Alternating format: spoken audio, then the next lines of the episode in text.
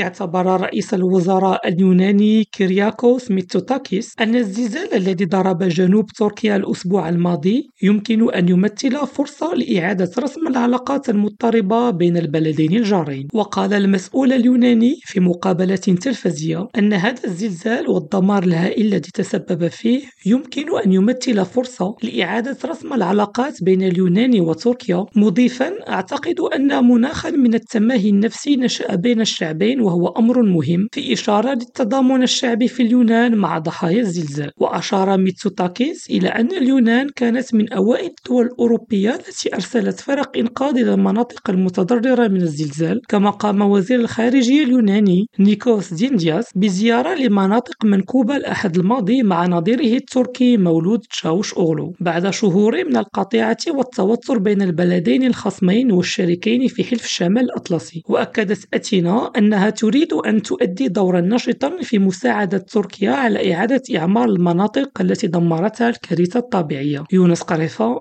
ريم راديو إسطنبول.